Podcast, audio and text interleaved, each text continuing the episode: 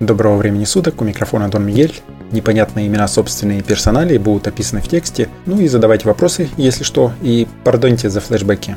Думаю, это я вообще хаотичным способом приходится излагать черновик, приводить его в хронологический порядок.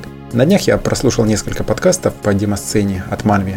Сразу нахлынуло столько приятных кодерских воспоминаний, и я понял, что без ностальгического подкаста об игре Rockstalker не обойтись. Итак, Game Dev подкаст номер один. Для этого я отшвырнул в сторону свой View, поставил на зарядку 3DS и стер три книжки по C-Sharp. Итак, вернемся в конец 80-х годов прошлого века. Кто мы такие? Школьники? Что мы хотим? Играть, играть, играть. Что мы для этого делаем? Хороший вопрос. Тогда компьютеров персональных дома не было. В школе к ним допуск был только после занятий, во время компьютерных кружков. Бывало, сидит кучка избранных и играет на агатах. Заходит наш руководитель со словами «Поиграем в несудьбу», выключает общий рубильник электропитания в кабинете информатики. Впрочем, такой экзекуции надежные агаты сгорали нечасто, а если это случалось, то их быстро чинили. Ладно, об игре. Как пришла идея сделать игру Rockstalker? Это, кстати, такая адаптация широко известной классической игры Balderdash. Помните игровые клубы с 800-ми Atari, платишь денежки, играешь час. Так мы там увидели множество игр с яркими спрайтами, громкой музыкой. Хотелось играть бесплатно и все время. К тому времени мы написали уже сотню игр в текстовых режимах на языках высокого уровня, ну, типа Rapira, Basic. Ну, как-то не давалась нам графика под ассемблером, так что мы не могли такого уровня, вот как на Atari, делать игрушки. Но нам хотелось сделать именно то, во что бы хотелось играть. Некому было подсказать, некому было объяснить, что до всего доходили сами. Любовь к девелопингу на Агате была сродни демосцене. Это было состязание пищей для самоутверждения. Интернета у нас еще не было, и к тому же Игорь тонет, ну, в смысле, игр на агатах не было. Мы хотели их делать для себя, для своих друзей из Новосибирска. Хотели, наверное, показать ребятам, что мы чего-то достоин. Кстати, сибиряки, Веталь Михеев, Дмитрий Лесков, Сергей Родионов, серьезные сейчас дядьки. А тогда они были для нас движущей силой, мотивацией. Каждый раз при посещении Новосибирска мы видели что-то новое. Пересекались мы с ребятами на Алшуб, это летняя школа юных программистов в Новосибирске, и Улшит, Уральская летняя школа информационных технологий. Позже и в деловых командировках, там связанные с продажей некого программного обеспечения для агатов. Как-то раз ребята показали нам свой балдердаш для агат 7. Черно-белую графику, а именно тайлы и спрайты 8 на 8 точек, они буквально вылизывали по несколько месяцев.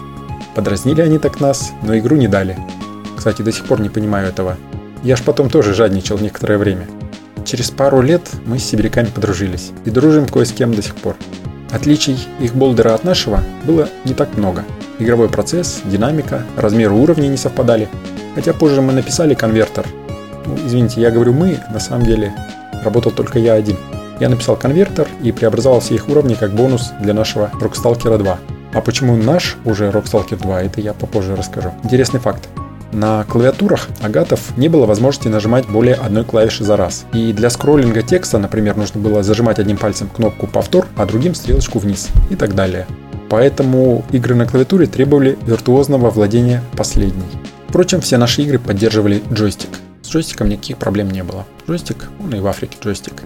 Идею создания джойстика я тоже подсмотрел у новосибирских ребят. Я собрал свой или даже парочку и одолжил их Кости с Витей для игры в Освободителя. В основном они с ним и играли. Что не поделаешь, ребята были отличными кодерами, а я был таким мозговым центром. Наш интерес к игроделу к тому же подогревался деньгами. Мы заработали свои первые персональные компьютеры еще будучи школьниками. В каких-то классах, не знаю, в девятом, может быть, десятом. Википедии написано, что Роботленд под Агаты делал Алексеев Михаил Николаевич. На самом деле он был, ну, таким карабасом-барабасом, а мы его артемонами. Мы делали для него проекты, а он их продавал. Впрочем, мы все благодарны этому уникальному человеку за все, что он для нас сделал. Без карабаса-барабаса ничего бы, наверное, не получилось. Так, ну давайте опять вернемся к Роксталкеру. Когда начинаешь делать игру, то первым делом нужен редактор уровней. Без манипулятора типа мышь такие редакторы уровней, шрифтов, спрайтов обрастали тоннами горячих клавиш. Спустя годы забавно было видеть на персональном компьютере, уже x86, все то, что мы самостоятельно изобрели, запрограммировали, а, воплотили еще какие-то другие люди из других стран. Так сказать, девелоперская эволюция шла по одним и тем же дорожкам в разных городах и странах. Мы потихоньку обрастали своим SDK для ассемблерных разработок на Агате, Компиляторов на агатах просто не было, только ассемблер. только хардкор, но ассемблер от новосибирцев э, с Виталием Аркадьевичем Цикозой во главе был просто сказкой. Мы использовали все возможности макросов, условной компиляции и так далее. И даже умудрялись собирать все исходники, используя RAM-диск. Ассемблирование и сборка одного проекта доходило до десятка минут. Жестких дисков не было, мы были обложены типами дискет с копиями копий. 5-дюймовые дискеты по 140 килобайт. По-моему, они были двухсторонними. Их переворачивали и вставляли в вечно ломающиеся дисководы. Счастье наступило с появлением 800 килобайтных дисков. Первая игра Rockstalker нравилась всем, но в отличие от самого атаревского балдердаша, у нас был виден сразу весь уровень. Но для скроллинга уровня и быстрой перерисовки не хватало 1 мегагерцового агатовского процессора 6502. Для второй версии Rockstalker, которую, по-моему, мы продавали за деньги на новой операционке SpriteOS, я впервые уже нарисовал заставку, по аналогии, как увидел в игрушках на спектрумах.